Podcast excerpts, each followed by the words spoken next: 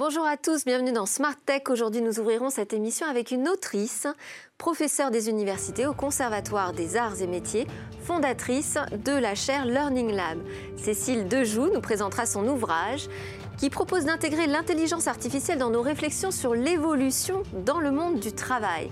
Aussi a-t-elle titré son essai Ce sera l'IA et moi et non l'IA ou moi. Alors ensuite, au cœur de cette émission, eh bien, je demanderai à nos invités, qui sont des experts de la protection des données personnelles, s'il est encore possible d'avoir une vie privée. Alors je veux dire vraiment, hein, une vie à l'abri des radars et des traceurs. Et si oui, comment s'y prendre? À quels outils s'en remettre? Deux spécialistes sont déjà en plateau avec nous. Hervé Lejoin, vous êtes fondateur et PDG de Privoni, dont le leitmotiv est contrôler et protéger vos données personnelles en ligne. Et Mathieu Bourgeois, vous êtes avocat associé chez KGA Avocat, auteur notamment du droit de la donnée, principe théorique et approche pratique aux éditions LexisNexis. Nous ferons également appel à notre consultant du jour, Julien Hendrix, qui est professeur à l'Université de Louvain en Belgique. Alors, il a réalisé une recherche publiée dans la revue Nature Communication sur l'anonymisation des données en collaboration avec le chercheur Luc Rocher et Yves-Alexandre de Montjoie de l'Imperial College of London.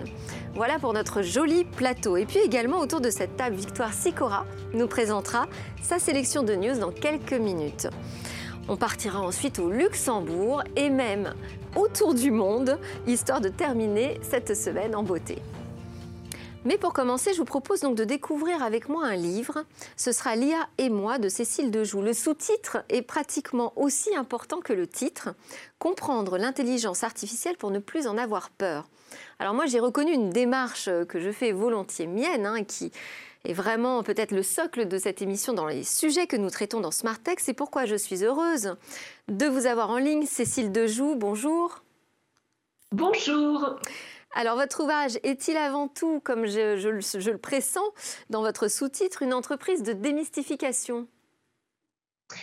Ah, c'est intéressant comme terme. C'est vrai qu'en fait, très souvent, quand on dit IA, euh, on associe ça soit à des débats, des peurs, des opportunités, va nous dire ce qu'elle peut faire ou ce qu'elle va nous prendre, mais on ne va pas associer l'IA aux collaborateurs, à monsieur et madame Or, l'IA ne concerne pas simplement des techniques ou des grands débats, ça nous concerne tous. Et donc cet ouvrage, il est là pour mettre à profit des, un tour du monde de l'IA afin que tout le monde comprenne ce que l'IA peut faire, ne peut pas faire et comment ça va changer nos métiers, en tout cas notre façon de travailler. Alors comment s'articulent vos chapitres? Par quel bout euh, vous avez pris le sujet finalement? Alors en fait, si vous voulez, ça fait quatre ans qu'en fait, euh, grâce à la chaire Learning Lab Human Change au sein du CNAM, on, mène des learning expéditions dans le monde entier pour rencontrer des scientifiques, des startups, des grandes entreprises, et puis euh, voir comment en fait l'IA est mise en adéquation avec la vie de tous les jours dans les organisations. Et donc on a essayé dans cet ouvrage d'avoir une première partie pour euh, donner les clés, les règles, les briques, l'univers, les usages de l'IA hein, dans l'entreprise une deuxième partie pour montrer qu'en fait, quel que soit votre métier, vous devez, vous pouvez rentrer en cohérence avec un projet IA. Et c'est très important de travailler avec des experts d'IA. Et vous, en tant qu'expert métier, vous avez à apporter en amont et en aval, bien entendu, des compétences nécessaires pour que le projet réussisse. Parce qu'on s'aperçoit que les projets où il n'y a pas d'experts métiers, il n'y a pas les collaborateurs qui sont dans les métiers, eh bien, ça ne, ça ne fonctionne pas. Et la troisième partie, c'est peut-être euh, celle qui m'intéresse le plus, c'est de montrer comment on devient IA compatible, c'est-à-dire quelles compétences pour pouvoir travailler avec les IA et surtout, il faut aller plus loin, c'est-à-dire développer de nouvelles soft skills que j'appelle des compétences de centrage, c'est redonner à chacun des compétences liées à l'attention, la mémoire, la gestion de son temps, la gestion de son stress et de son intuition pour pouvoir contrecarrer tout ce que l'IA va nous voler. Oui, l'IA va nous voler notre attention, mais une fois, une fois, qu'on le sait, c'est important de la retravailler pour reprendre le pouvoir sur son attention, parce que l'attention, la mémoire, la gestion du temps, l'intuition et le stress, c'est ce qui nous permettra de raisonner et de garder une valeur ajoutée dans l'organisation. Cécile Dejoux, vous avez employé l'expression quel que soit votre métier. À qui s'adresse plus particulièrement votre livre? À tous Voilà. Mhm. Donc, euh, il complète un MOOC euh, que j'ai réalisé au sein du CNAM sur la plateforme Fun qui s'appelle l'IA pour tous.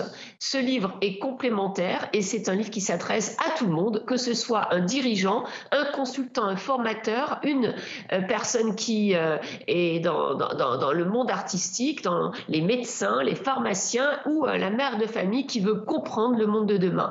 Et c'est très important de donner justement le vocabulaire, les briques, l'univers et de donner de nombreux exemples. Dans le livre, on a plus de 50 interviews que l'on peut voir avec des QR codes, on a des workshops sept, sept, workshops pour pouvoir eh bien, donner de la matière et des ressources pour mettre en pratique qu'est-ce que la chaîne de la valeur de l'IA, comment on devient IA compatible.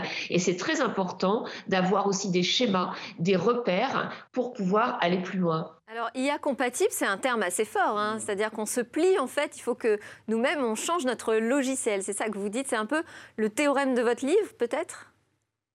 Oui, c'est-à-dire être IA compatible, c'est comprendre l'IA pour ne plus en avoir peur, parce que si on ne comprend pas, on projettera des représentations et bien entendu, ça nourrira des peurs. Donc la liberté, elle vient de l'éducation et de la compréhension, mais en même temps, plus on sera IA compatible, plus il faudra développer des compétences de centrage qui, euh, qui, qui, spécifient notre unicité, hein, ces fameuses compétences de centrage, et il faudra donc trouver de nouveaux équilibres. Quand est-ce que l'IA est nécessaire? C'est pas parce que l'IA peut le faire qu'elle doit le faire. Et qu'est-ce que je dois moi, en tant que collaborateur ou être humain, eh bien proposer, démontrer ou justement eh bien contrôler ou euh, essayer de voir les, les, les, problèmes que peut apporter l'IA. Donc il y, a, aussi toute une part sur l'éthique et les enjeux sociétaux et même les enjeux dans l'entreprise. Est-ce qu'il faut une charte? Est-ce qu'il faut des étiquettes? Comment est-ce qu'on contrôle, etc. On a une responsabilité. Nous sommes la première génération, avec cette nouvelle technologie qui nous offrira le meilleur et le pire, on a une responsabilité de droit et de devoir envers les générations futures, hein, et même en termes d'écologie. Merci Cécile Dejoux. Votre essai, ce sera l'IA et moi, et tout à fait le genre d'ailleurs de livre qui peut m'accompagner euh, les week-ends. Euh, je rappelle que vous êtes professeur des universités au Conservatoire des Arts et Métiers, vous êtes également fondatrice de la chaire Learning Lab, professeur affilié ESCP Business School. Et je m'arrête là parce qu'en fait la liste de vos titres est assez longue. Et nous devons passer aux news avec Victoire Sicora. Bonjour Delphine. Bonjour. Alors dans votre sélection aujourd'hui, on va parler de l'obtention de l'agrément bancaire de MemoBank et qui vient de lever 20 millions d'euros. Exactement. Fondé en 2017 sous le nom Margot Bank, le nouveau groupe vient de décrocher son agrément d'établissement de crédit et devient Memo Bank pour marquer ses ambitions européennes. Un positionnement marqué dans l'accompagnement du développement et de la numérisation des PME en France et en Europe. Et alors, quelles sont leurs ambitions? Memo Bank vise l'acquisition de 4000 clients en 4 ans, mais pas n'importe lesquels, car le groupe vise des entreprises ayant un chiffre d'affaires supérieur à 2 millions d'euros. Alors le chiffre peut-être à retenir aujourd'hui, c'est Netflix qui a représenté 24% du trafic Internet en France, et c'était en 2019. Exactement, c'est ce que révèle l'ARCEP dans son rapport annuel sur l'état d'Internet. Et plus encore, le trafic Internet était généré à 55% par seulement 4 fournisseurs de contenu en France. Derrière Netflix, on retrouve Google, Facebook et Akamai, une société spécialisée dans la mise à disposition de serveurs de cache pour des entreprises comme Microsoft et Apple. Leur point commun, ils proposent tous des vidéos. Rapporté celui mesuré bien sûr sur les principaux fournisseurs d'accès Internet que sont Orange, Free, SFR et Bouygues. Alors, que disent les chiffres du régulateur des télécoms, hein, l'ARCEP, de l'impact euh, au moment du confinement? Bah, malheureusement, il faudra euh, pour ça attendre le prochain rapport de l'ARCEP. Suspense donc sur le paradoxe du trafic Internet sous temps de Covid entre l'explosion du streaming vidéo et la réduction des débits afin de ne pas empiéter sur les outils de travail. On passe aux news. À Bruxelles suggère une application pour simplifier les démarches sur les données personnelles. Ça fera le lien avec notre débat tout à l'heure. Et oui, l'exécutif européen vient de publier un rapport d'évaluation sur, sur, le règlement européen de protection des données, rapport qui révèle que le RGPD n'est pas assez harmonisé. Pour y pallier, la Commission européenne veut encourager le développement d'outils pour aider les internautes à gérer au mieux leurs données personnelles. Et la solution sera une app alors? Et oui, Delphine, une application qui permettrait d'éviter aux utilisateurs de devoir systématiquement répondre aux mêmes questions de consentement sur les sites, chose qui faciliterait grandement la procédure. En science, une découverte de planète aujourd'hui, euh, comment s'appelle-t-elle? C'est une exoplanète. Les scientifiques viennent de découvrir une exoplanète de la taille de Neptune, en orbite autour d'une jeune étoile euh, située à 32 années-lumière de la Terre. Elle s'appelle Omic et c'est une jeune étoile de 20 à 30 millions d'années qui est environ 180 fois plus jeune que notre Soleil et qui pèse 58 fois la masse de la Terre. Et d'autres spécificités? Elle est entourée de nombreux débris arrangés en un disque qui sont en fait des vestiges de sa formation. Cette exoplanète fait également le tour de son étoile tous les 8 jours et demi. Côté matériel, Nvidia et Mercedes prévoient de déployer des véhicules autonomes en 2024. Et ce projet, c'est tout d'abord une alliance entre le constructeur automobile Mercedes-Benz et le fabricant de puces Nvidia.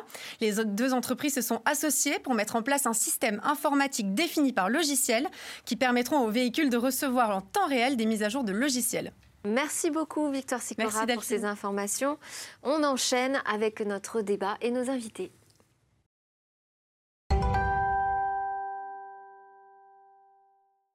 Peut-on encore avoir une vie privée? Alors vous trouverez la, la formulation pardon, peut-être provocatrice, mais j'ai vraiment le sentiment, pour ne pas dire la conviction, que le concept de la vie privée est derrière nous, remplacé plutôt par des vies multiples, numériques et personnel dont peu, trop peu, d'éléments restent à l'abri des curieux, qu'ils soient bien ou mal intentionnés.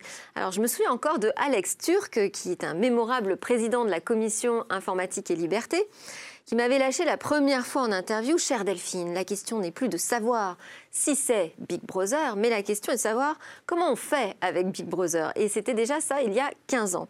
Alors j'espère me laisser convaincre du contraire, peut-être par nos experts aujourd'hui, mais le sujet n'est-il pas plutôt de contrôler euh, sa vie privée, ses données personnelles, plutôt que d'espérer de ne pas les avoir partagées avec n'importe qui? Hervé Lejoin, vous êtes fondateur et PDG de Privony et conseiller aussi à l'European Digital Forum. Tenter de garder le contrôle, est-ce que ce n'est pas justement euh, ce que vous essayez de faire avec Privony bah, Effectivement, euh, je crois qu'aujourd'hui, on est rentré dans un monde où aller dire ma donnée n'est plus quelque part, c'est une utopie. C'est-à-dire que ma donnée, forcément, ce qui m'appartient, a priori, bah, elle est partie sur Internet et de plus en plus, et non seulement elle est partie, mais en plus, elle est mélangée avec d'autres données euh, via des algorithmes, ce qui fait qu'au final, euh, bah, moi, je suis quelque part en tant qu'individu et consommateur, eh ben, je dois m'habituer à cela. Et en plus, j'accède à des services gratuits. Donc, quelque part, le prix à payer de l'accès à ces services gratuits, c'est bien, effectivement, de partager ma donnée. Mais pour autant, euh, il y, a cette notion, si je partage ma donnée, est-ce que pour autant j'en perds complètement le contrôle? Bah, C'est là que non, on doit pouvoir aujourd'hui, et on a des solutions aujourd'hui pour permettre aux individus de reprendre le contrôle sur ces données. Mathieu Bourgeois, vous êtes avocat associé chez KGA Avocat, expert du droit de la donnée. Déjà, euh, qu'est-ce qu'on appelle le droit de la donnée, s'il vous plaît? Très bonne question. Euh, alors le droit de la donnée, c'est, ça n'existe pas encore sur le plan universitaire. J'ai écrit un livre sous ce titre parce que pour moi, c'est le droit qui va s'appliquer euh, à toute, en fait, à l'information mise en format numérique, en fait. Je, schématise parce que la donnée peut être papier, mais enfin, je m'intéresse essentiellement au numérique. Et donc, moi, je divise le monde de la donnée en deux. Il y a les données à caractère personnel qui occupent la plus grande partie de l'espace aujourd'hui, puis il y a le reste, c'est-à-dire les, autres données à, caractère non personnel, qui, pour moi, euh, sont frappées par des réglementations multiples. Et en fait, Delphine, c'est très simple. Pour moi, la donnée, c'est le reflet euh, des biens et des personnes au format binaire. Donc, c'est l'accessoire l'accessoire. Et d'ailleurs, je pense qu'il faut raisonner comme ça. La donnée personnelle est un attribut de la personnalité, c'est le prolongement de votre moi, c'est votre i-moi. Et la donnée non personnelle est le prolongement du bien, du territoire, sa projection numérique. Hervé Lejoint, à quoi euh, devons-nous veiller euh, tout particulièrement pour être euh, un peu à l'abri des indiscrets? Alors il y a plusieurs, il y a plusieurs, dimensions là-dedans. La première dimension, c'est mon identité mes identifiants. Donc euh, on voit bien qu'aujourd'hui, euh, bah, à chaque fois que vous allez sur un site, si vous voulez accéder à un de ces services de site, il va vous demander de vous identifier. Donc il va vous demander de, généralement de communiquer une de vos adresses e-mail et puis d'entrer un mot de passe, et puis voir votre numéro de téléphone dans certains cas, et d'autres informations. Donc ça, c'est vraiment Ça, je suis obligée de les, communiquer voilà. du coup. Voilà, vous avez, vous avez une obligation de communiquer parce que, ou alors, ou alors on va vous proposer, voilà, euh. ou alors on va vous proposer une façon très rapide de vous inscrire en faisant un Facebook Connect ou un Google Connect, mais alors là, ce qui se passe, c'est que derrière, il y a un flot de données qui part avec cette connexion, qui fait que pour vous, c'est très simple de cliquer sur un bouton et d'accéder à l'information au service du site sur lequel vous inscrivez. Mais par contre, de l'autre côté, finalement, il y a un échange de données qui s'opère dans votre dos et qui va faire que là, euh, effectivement, ça peut être plus. Du coup, j'ai pas le choix. Alors, qu'est-ce que je peux faire ah bah, Qu'est-ce que vous pouvez faire? Bah, Justement, nous, chez nous, ce qu'on propose, c'est déjà de protéger vos identifiants. C'est-à-dire qu'au moment où vous allez vous inscrire, bah, effectivement, ne pas aller vers des solutions de connexion facile, mais par contre, de vous faciliter la tâche de protéger votre identifiant. Donc, au lieu simplement de rentrer votre email classique et puis un mot de passe qui vous, comme chez tout le monde, qui est complexe, et donc les gens, bah, malheureusement, ils donnent soit toujours le même, soit ils font des variations, mais c'est pas, ça va pas très loin. On et eh ben, peut avoir un coffre-fort de mots de passe. Hein. Voilà, on peut. Bah, nous, on va vous générer des mots de passe et on va vous permettre surtout, et en plus de ça, de générer des adresses email uniques. Qui vont protéger votre identité. Et parce qu'au lieu de donner soit votre adresse email personnelle, soit votre adresse email professionnelle, en un clic, vous générez une adresse email unique qui est seulement chez ce site et qui ne permet pas à ce site de vous reconnaître parce que finalement cette adresse elle donne rien sur vous. Comme, une carte bleue virtuelle, un identifiant en fait, euh, éphémère. Et Mathieu Bourgeois, euh, est-ce que vous vous pensez qu'on peut encore avoir une vie privée alors? Alors oui, mais il faut se protéger. Euh, l'espace numérique, c'est un espace Vous de. dites oui quand même. Ah oui, oui, on peut, on peut protéger sa vie. Euh, la vie privée, c'est un concept euh, relatif, mais on peut, on peut privatiser sa vie. Je, pense qu'on peut, par contre, ça nécessite un effort. Et comme, comme il vient de l'être dit très justement, on va vers la facilité parce qu'on a de moins en moins de temps, parce qu'on est hyper sollicité. et donc, il faut, il faut résister, entre guillemets. C'est-à-dire, quand on va sur les réseaux, si vous voulez, il ne faut pas y aller dévêtu, en fait. Il faut y aller vêtu, c'est-à-dire avec des outils comme ceux, qui viennent d'être indiqués que je trouve extrêmement intéressant, d'avoir un e-moi qui vous protège, une, une sorte de, de, carapace euh, qui vous protège, de pseudonymisation ou d'anonymisation, ou bien sinon, en fait, sur certaines applications euh, qui sont absolument incontournables et pour lesquelles vous ne pouvez pas faire autrement, je pense à des grands réseaux sociaux, dans ce cas-là, les utiliser, mais à dessein, c'est-à-dire en fait à bon escient. C'est-à-dire contrôler sa communication, en fait professionnaliser, même quand on est un consommateur, un petit peu sa communication. Ne pas déverser son intimité, euh, ou alors le faire en toute connaissance de cause, mais surtout ne pas agir avec pulsion et ne pas agir sans réflexion sur les réseaux. Parce que les réseaux, c'est un espace, c'est un Far West encore. Alors justement, sur les réseaux sociaux, est-ce qu'on peut vraiment dire qu'on se protège? Parce que finalement, on est euh, amené à, avancer démasqué. Là, pour le coup, on est dévêtu, on doit être présenté sous notre réelle identité. Oui, alors ça, c'est un, c'est un enjeu sur le, sur le réseau social. C'est vrai qu'aujourd'hui, l'inscription, comme je disais, on peut se protéger lors de l'inscription, mais après, lorsqu'on va commencer à communiquer, mm. Là, c'est sûr que voilà, c'est à chacun de prendre ses responsabilités mm. sur sa communication. Mm. Et c'est vrai qu'à les mettre, on a vu tous les débats autour de mettre les photos de ses enfants et autres. Et quand on voit ce qui se passe avec des sociétés, je ne sais pas si vous avez vu dans les récents débats sur euh, sur la, justement la, reconnaissance faciale, hmm. ce débat avec une société qui s'appelle Clearview.ai. Euh, et effectivement, cette société collecte 3 euh, milliards, je crois, de photos récupérées sur les réseaux sociaux pour, euh, voilà, pour analyser les profils des gens et tout. Donc c'est vrai que ça devient de la responsabilité. on pense que c'est un outil un peu fun, et puis en fait, on se retrouve avec quelque chose qui va nous permettre d'être traçable absolument, euh, de manière hyper fiable. En Hyper fiable, et c'est pour ça que bah, ça a fait le, succès de Facebook. Hein. C'est-à-dire que Facebook, euh, Facebook sa richesse, c'est sa donnée et tout ce qu'elle peut collecter, et après, elle va revendre ça par derrière. Et du coup, euh, est-ce que vous avez des conseils l'un ou l'autre pour se protéger sur les réseaux sociaux également? C'est-à-dire comment on peut avancer démasqué tout en gardant quand même une barrière avec le reste de, de, son activité numérique oui, bah, déjà, c'est un conseil qui. Mathieu Bourgeois. Euh, c'est un conseil un peu évident, mais minimiser en fait. Mm. Minimiser, c'est-à-dire ne, dites pas tout, ne dites pas trop. Euh, contrôlez, contrôlez-vous en fait. Ne parlez pas au réseau. Le principe, c'est justement de dévoiler sa vie privée. Enfin, si on va sur Facebook, c'est pour ça. Hein. Si vous voulez, vous avez raison, mais si vous voulez, ne considérez pas, je pense, que quand on est sur un réseau, vous parlez à un ami en intimité. Ne considérez jamais ça, même à un cercle d'amis en fait. Ça n'est pas le cas. Vous êtes dans, dans un lieu qui est euh, où il y a des tiers non autorisés qui peuvent à tout moment, parce que euh, vous, vous regardez, ou, et, surtout le problème, alors il y a deux choses, minimiser, et puis, sinon, si vous voulez, devenez un expert du réseau social, c'est-à-dire aller dans les ultra paramétrages, les settings. Hein, donc voilà. Et alors, par contre, passez le temps, passez le temps qu'il faut et, et, cochez, euh, mettez les, vous savez, les curseurs en nom, etc. Ça prend du temps, Delphine. C'est un peu piégeux parce que les mentions sont souvent euh, ambiguës. Il hein, faut être clair. Donc on croit qu'on a dit non et en fait, c'est pas tout à fait ça qu'on a dit parce que le, parce que la mention est ambiguë. Alors même s'ils sont tenus à des règles, vous en tant qu'avocat, vous maîtrisez ça par cœur. Hein, aujourd'hui, ils sont tenus à des règles assez strictes sur un consentement explicite euh, sur le oui. Vous avez raison, mais malheureusement, ils s'y plient, plient, encore trop peu. Bah voilà. Mais c'est en, en reconquête. Bon, après, à titre personnel, moi, je suis convaincu aussi que la souveraineté numérique doit être un, doit être un thème majeur du, de la décennie qui vient et qu'il faut, pour des tas de raisons, que l'État reprenne le pouvoir sur les réseaux. Alors, on a eu très peur de l'État euh, en Occident et en particulier en Europe pour des raisons historiques évidentes. On a fait un débat hier sur cette question même ici. Et, c'est vrai qu'on a ce, traumatisme de la Seconde Guerre mondiale. Donc, en Europe, on, est, on a toujours mis des bâtons dans les roues de l'État pour que l'État ne devienne jamais une puissance informationnelle, enfin, ne, ne détienne pas trop d'informations sur l'individu.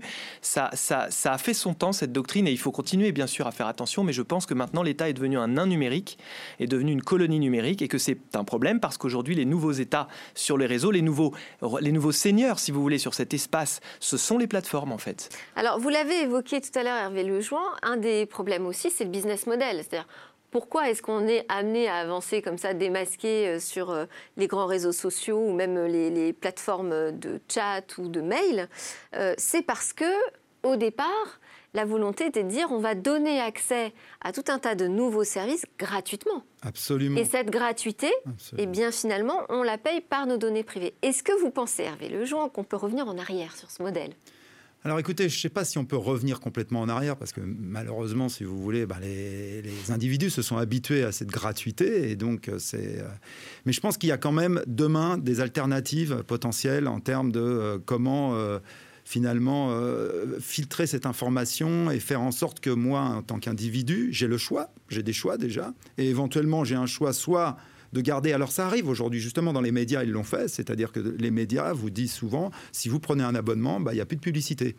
Donc d'un seul coup, on voit bien que dès que je m'abonne, et c'est là où c'est même un peu différent même du format papier, parce que si vous prenez le format papier aujourd'hui d'un média, vous payez, vous avez la pub sur les mmh. pages. Mmh. Demain, vous vous abonnez effectivement à un certain nombre de journaux sur Internet et vous payez, vous n'avez plus de publicité. Mmh. Donc ils ont bien compris que quelque part... Ça ne veut pas dire pour autant que mes données ne sont pas tracées. Hein. Oui, ça ne veut pas dire qu'elles ne sont pas tracées, mais déjà, il y a un peu moins de targeting, on va dire, même si vous avez raison, euh, pas, ça ne veut pas dire que vous n'êtes pas tracé. Mais, mais néanmoins, je pense qu'il va y avoir des modèles qui vont arriver, et peut-être via des échanges de données, mais qui parviendront de l'utilisateur. Et c'est là on reviendra à un modèle un peu différent. C'est ça, c'est un peu c'est l'avenir et c'est nous, Privoni, une de notre conviction très forte, c'est qu'en fait demain la donnée, finalement, moi, en tant qu'individu, si j'ai envie de la partager avec un média, avec un service, je vais le faire en, connaissance de cause. Et à partir du moment où je le fais en connaissance de cause, derrière, je peux avoir effectivement une forme d'échange sur le service parce que j'ai partagé ma donnée, mais j'en suis conscient.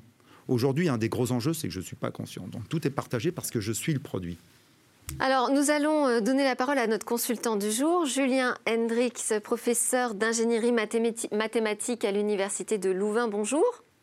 Bonjour. Alors, vos travaux avec euh, vos confrères de Louvain et de l'Imperial College of London sur euh, l'anonymisation des données personnelles ont été publiés, je l'ai dit, dans la revue Nature Communication. Les résultats de votre recherche, en fait, révèlent qu'une donnée n'est jamais réellement totalement anonyme, même si c'est pourtant ce qu'on nous promet parfois. Expliquez-nous un peu euh, comment vous avez pu faire cette démonstration. Alors, une première chose, il faut bien comprendre que. Euh, je ne sais pas si vous m'entendez. Oui, une première chose, il faut bien comprendre que le, on peut être aussi prudent qu'on veut, on peut avoir l'impression de ne partager aucune donnée. En fait, on, on partage des données en permanence sans s'en rendre compte. Tout le monde a un téléphone portable. Si vous avez un téléphone portable, pour qu'il fonctionne, l'opérateur téléphonique doit savoir en permanence où vous vous trouvez. Et sur base de cette information-là, on peut savoir pratiquement tout sur vous. De la même façon, euh, les sites web peuvent tracer où se trouve votre souris, la façon dont vous réfléchissez, vous hésitez à cliquer sur un lien ou un autre. Et sur cette base-là, avec un petit peu de machine learning, on peut faire énormément de choses. Et donc pour moi, la question n'est pas vraiment... Enfin, il y a la question de savoir bien sûr de protéger sa vie privée, de pouvoir ne pas partager trop de données, mais il y a ensuite, indépendamment de ça, on peut être aussi prudent qu'on veut, il faut qu'il y ait des barrières qui permettent de savoir ce que les gens vont faire avec les données qu'ils ont collectées sur vous éventuellement à votre insu, éventuellement même si vous ne savez pas que la donnée existe, et de savoir qui peut les partager, comment, pourquoi et pour quelle utilisation. Alors nous, ce qu'on a fait, c'est qu'on s'est intéressé aux données qui étaient euh, considérées comme anonymes. Alors, il faut savoir que les données anonymes, dans la plupart des régulations, sont exemptes de tout un tas de, de, contraintes.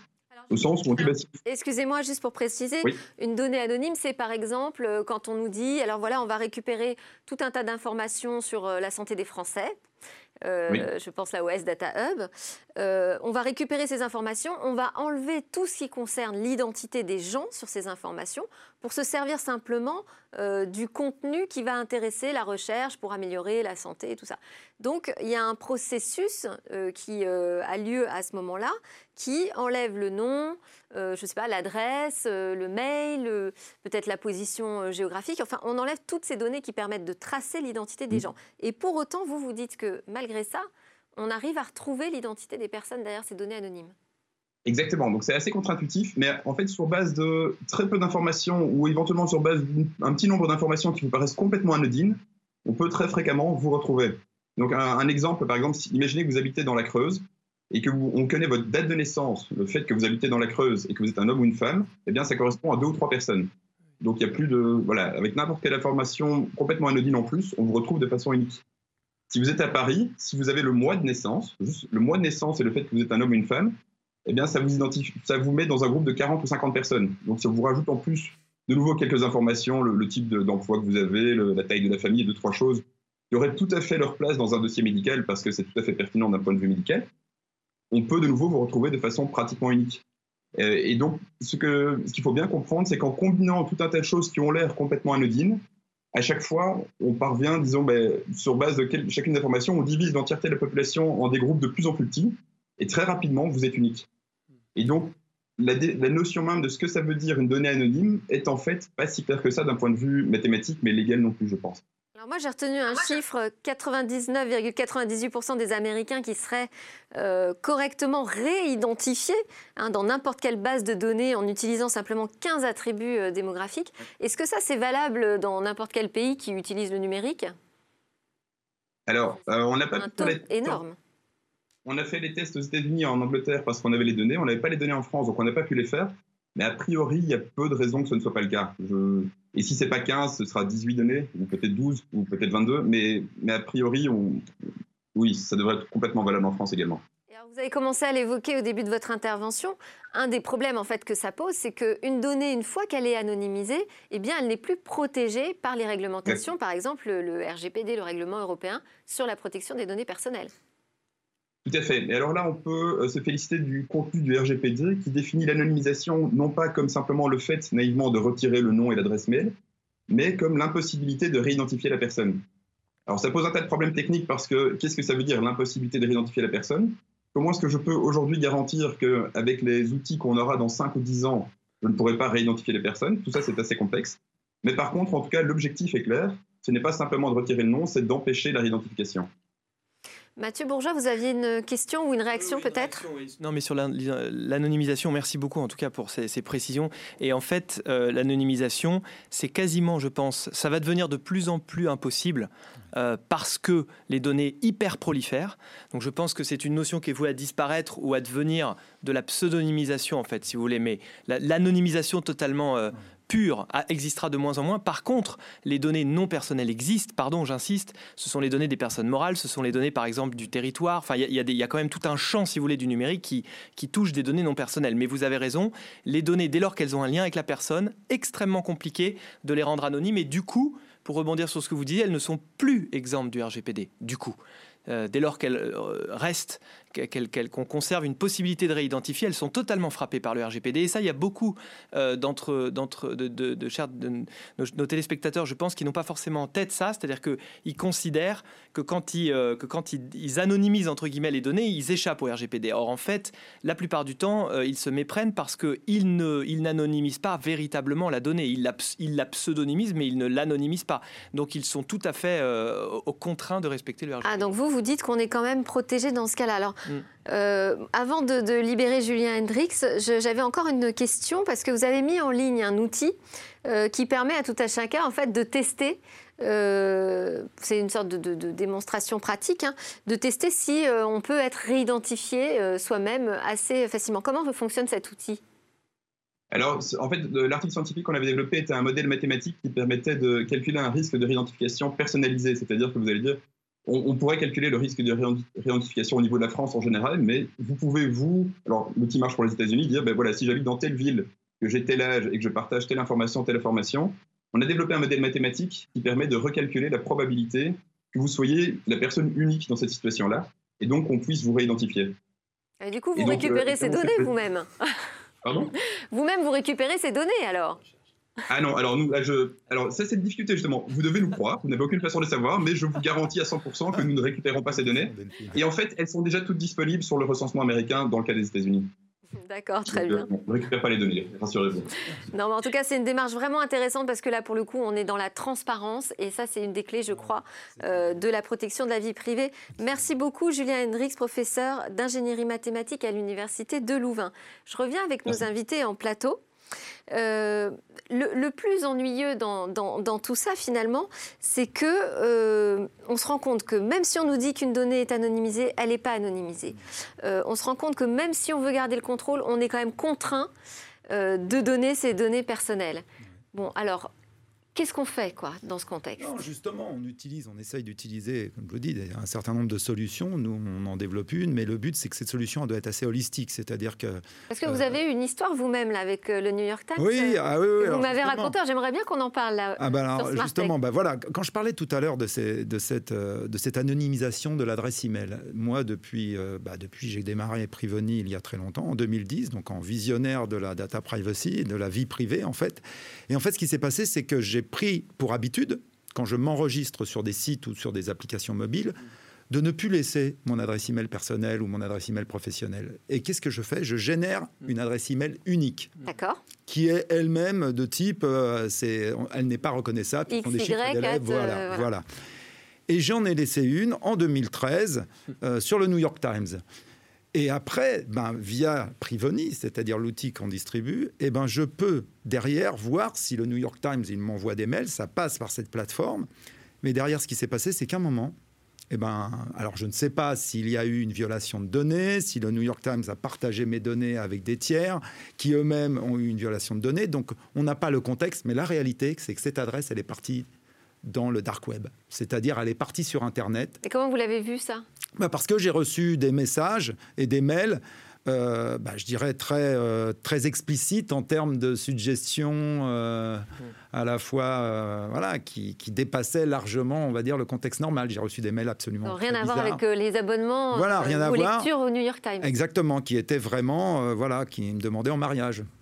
Très bien. Voilà, vous voyez, qui venait de Turquie. Donc, euh, et, là, et c'était l'adresse que j'avais laissée au New York Times en 2013. Hmm. Donc là, je suis en contrôle en tant qu'individu. Oui, alors ça, c'est intéressant, c'est que c'est pas seulement, comme là, je citais la carte bleue virtuelle, où finalement on se protège euh, du vol des données, euh, c'est qu'en plus, ça nous permet nous-mêmes de tracer, de fliquer euh, les sites qui nous demandent des identifiants. Oui, ça m'est encore arrivé récemment, euh, plus récemment.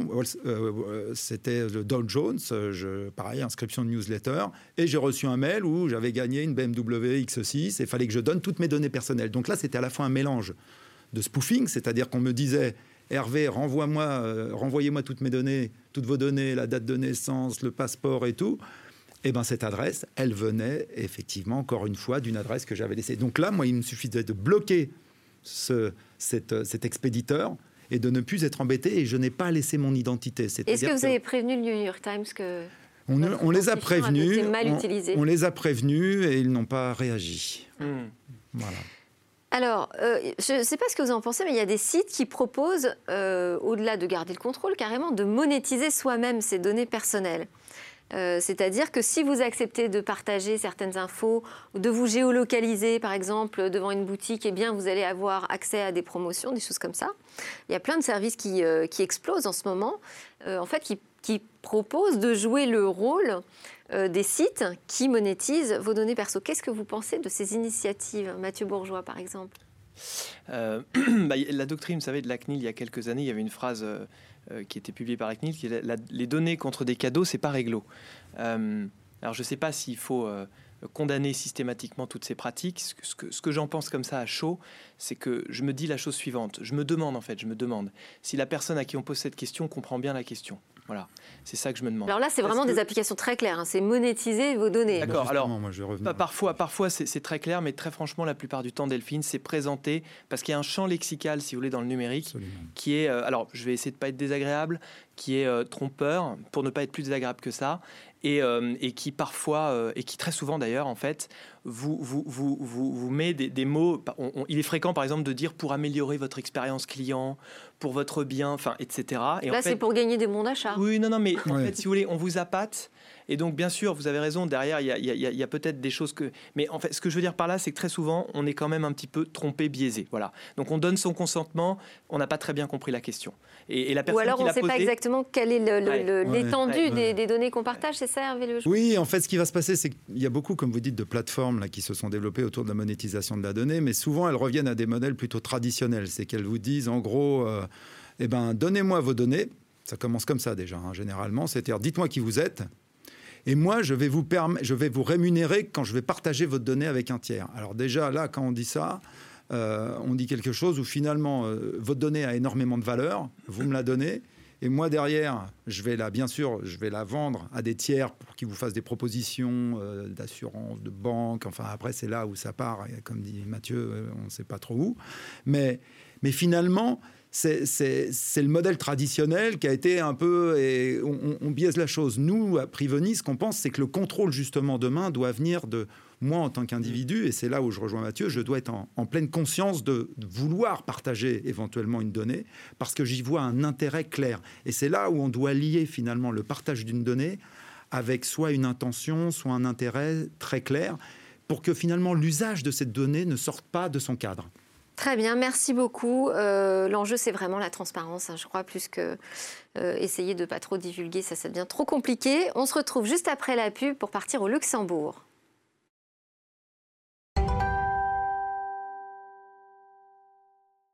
Nous sommes de retour sur le plateau de Smartech. Avec moi toujours Hervé Lejoin de Privoni et Mathieu Bourgeois de KGA Avocat. Et puis, bah, pour notre visite au Grand-Duché, nous sommes en ligne avec notre guide Charles-Louis Machuron, qui est fondateur de Silicon Luxembourg, une plateforme B2B dédiée aux startups luxembourgeoises, une plateforme média. J'ai oublié de le préciser. Bonjour Charles-Louis Machuron. Bonjour Delphine Sabatier. Euh, vous êtes au Luxembourg, là, ou plutôt à Aix-en-Provence, euh, chez Privoni Et on pourrait même se croire dans la, dans la Silicon Valley, mais nous sommes au, Luxembourg, au Silicon Luxembourg. Magnifique temps. Alors, qu'est-ce qui a fait la une de votre pays cette semaine?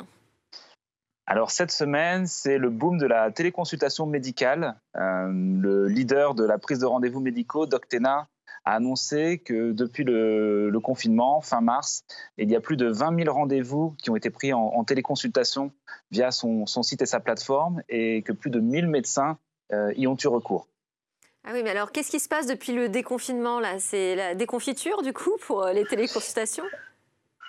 Alors effectivement, il y a moins de téléconsultations. Euh, les consultations donc euh, physiques ont, augmenté de plus de, euh, de deux et demi, notamment dû au fait qu'il y avait des rendez-vous à rattraper et que beaucoup de rendez-vous médicaux en fait nécessitent aussi une prise en charge manuelle. On, pense notamment aux ophtalmos, aux kinés, aux ostéos, aux cardiologues. Et encore plus spectaculaire, l'augmentation du nombre de rendez-vous pour les dentistes, puisque la hausse a été de plus de 600 et alors, du coup, comment elle le vit, cette start-up luxembourgeoise Doctena? Si vous pouvez nous parler un petit peu de, son business. Bien sûr, donc euh, Doctena, euh, c'est le leader de la, prise de rendez-vous médicaux euh, au Luxembourg. la start-up est aussi présente en fait dans six pays, donc au Luxembourg, en Belgique, aux Pays-Bas, en Allemagne, en Suisse et en Autriche, ce qui en fait un des leaders européens euh, dans, son, dans son domaine aux côtés d'autres mastodontes. Euh, et au Luxembourg, la, start-up donc, a mis en place, un peu en mode hackathon, euh, quand, le, quand le confinement a été annoncé, a lancé donc, le, service de téléconsultation. et maintenant est en train de déployer également un, système de, de, de, paiement pour les médecins pour qu'ils puissent vraiment tout gérer en ligne depuis, depuis la plateforme. Eh bien, très bien. Donc, euh, on, espère que ce sera euh, une lancée qui continuera à être progressive pour eux. Merci Charles-Louis Machuron. On reviendra sur la une du Luxembourg la semaine prochaine. On continue notre voyage autour du monde.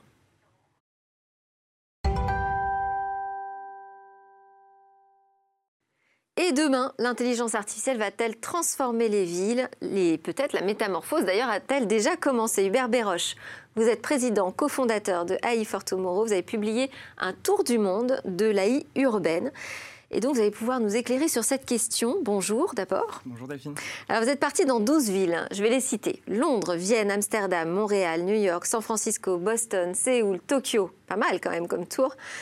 Euh, Singapour, Dubaï, Paris. Et alors, pour comprendre, votre objectif, c'était de comprendre comment l'IA est déjà aujourd'hui utilisée pour résoudre des problématiques urbaine. Racontez-nous un peu votre voyage et, et aussi vos rencontres. C'est absolument ça. Il y avait en fait une question à laquelle je voulais répondre en faisant ce tour du monde, c'est est-ce que l'IA peut nous aider à faire des villes durables? Donc pour répondre à ces questions, j'avais un peu trois sous-objectifs. Le premier, c'était de se dire qu'est-ce que l'intelligence artificielle? Et là, dans chacune des villes où j'allais, je rencontrais des experts de l'intelligence artificielle. Par exemple, à Montréal, ça allait être Joshua Bengio, qui est l'un des pères du deep learning. À San Francisco, c'était Luc Julia, qui est le co-créateur de Siri. Et à chaque fois, comme ça, je rencontrais des experts de l'IA. La deuxième question, c'était de se dire euh, qu'est-ce qu'on peut faire avec l'IA en contexte urbain? Et là, c'était plus une rencontre avec euh, des startups, des grandes entreprises. Et enfin, le dernier point qui qui, rejoint ce que vous disiez, c'était de se dire comment est-ce qu'une ville va s'approprier cette technologie? Et comment est-ce qu'on territorialise l'intelligence artificielle?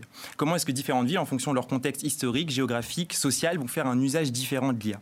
Et là, vous avez vu qui pour cette partie? Et là, c'était les villes, euh, c'était aussi les entreprises, c'était les startups. Donc, il y a eu au total 130 acteurs qui ont été rencontrés. C'était vraiment un panel très diversifié et ça permettait d'avoir justement un regard assez différent euh, sur l'IA en ville. Alors, j'ai employé le terme qui est le terme d'ailleurs que vous avez choisi, hein, d'IA urbaine. Qu'est-ce que c'est l'IA urbaine? Qu'est-ce que ça veut dire? Alors, euh, voilà, donc l'IA urbaine, c'est un terme qui a été un peu découvert et forgé pendant ce tour du monde. Et justement, c'est l'ensemble des IA déployées en contexte urbain.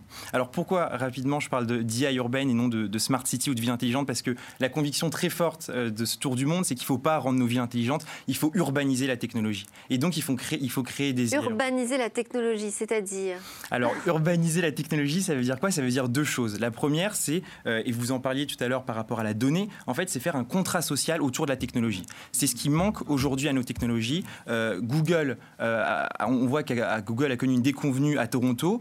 Pourquoi? C'est pas pour des problèmes techniques, c'est pas pour des problèmes économiques, c'est pas pour des problèmes sociaux, c'est parce qu'il n'y avait pas de contrat social autour de ce qu'il propose. Alors juste pour rappeler, en fait, Google avait promis de faire une ville intelligente hein, mm. d'un quartier de Toronto. Euh, et finalement, ça a généré beaucoup d'inquiétudes et de débats. Euh, parce que pour rendre la ville intelligente, il faut capter de la donnée. Et quand on capte de la donnée, on trace les citoyens qui ne sont pas forcément toujours d'accord.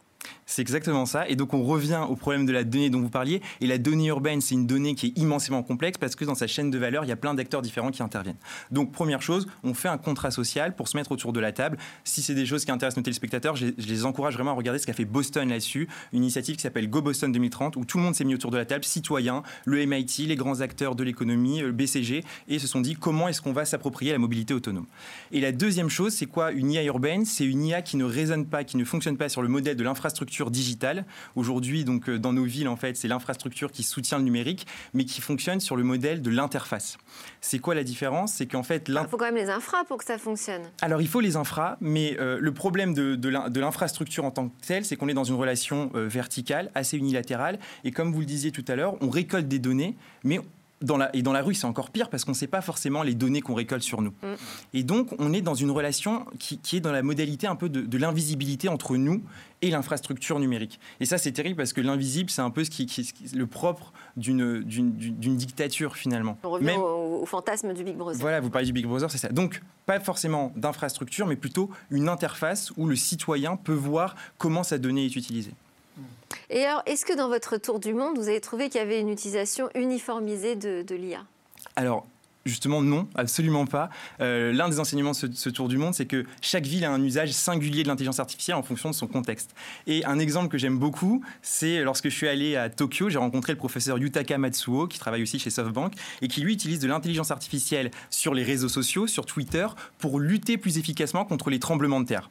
Donc c'est génial, ça permet de gagner un temps considérable lors des catastrophes naturelles. C'est une technologie qu'on appelle le web mining. Et en fait, cette même technologie qu'est le web mining, elle va être utilisée à Amsterdam pour augmenter la démocratie locale et pour voir comment est-ce que certains quartiers sont appropriés, est-ce que certains quartiers sont touristiques, commerciaux, en faisant de l'analyse sémantique sur certains tweets. Et donc là, on a une même technologie, euh, un, même contexte analytique, mais qui est utilisé de deux manières radicalement différentes en fonction d'un contexte géographique et politique différent. Et alors demain, sur la transformation, la métamorphose des villes, la ville du futur, euh, comment vous voyez l'intégration de l'intelligence artificielle? Est-ce que euh, ça partira justement de la volonté des services publics, municipaux, des collectivités territoriales? Ça, s'articulera comment, cette ville du futur avec l'IA Alors, sur cette question, je pense qu'en fait, on a différents modèles. Euh, le modèle qu'on cite souvent, c'est le modèle chinois, qui est très vertical, évidemment, où ça vient du haut je pense qu'il faut, en tout cas en tant que pays démocratique, on peut aspirer à quelque chose d'un peu plus horizontal, d'un peu plus partagé. Justement, on revient à ce contrat social. En France, bon, on est le pays du contrat social, donc on a peut-être un peu de chance là-dessus, mais euh, on est très bon là-dessus. On a des villes comme Dijon, comme Angers. Euh, Paris qui utilise aussi de l'intelligence artificielle, mais dans un contexte un peu plus citoyen. Et je pense qu'on on, montre un peu la voie quand même en France euh, et aussi en, Amérique du Nord sur la verticale un peu qui va de, Montréal à Boston, euh, sur la manière dont on peut utiliser l'IA de manière un peu plus euh, durable et éthique. Alors qu'est-ce que vous pensez? Parce qu'il y a une autre version, hein, c'est de dire on, recrée une ville from scratch. quoi.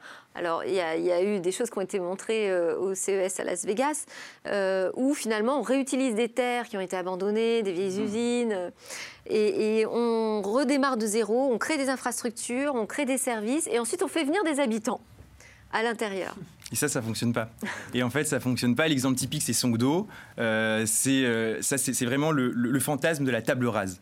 Euh, on arrive et en effet, on investit le, territoire. C'est plus simple. Hein. C'est plus, voilà, exactement. C'est ce que vous dites. C'est plus simple. Mais c'est pas forcément ça qui fonctionne. ce qui fonctionne, c'est on a, on a des villes, on a un patrimoine. Il faut ensuite l'enrichir. Il faut prendre en compte les aspirations citoyennes. C'est beaucoup plus compliqué c'est beaucoup plus compliqué parce que c'est plus, c'est plus dur de, modifier quelque chose d'existant. Et alors pourquoi ça ne fonctionne pas quand on part de la page blanche?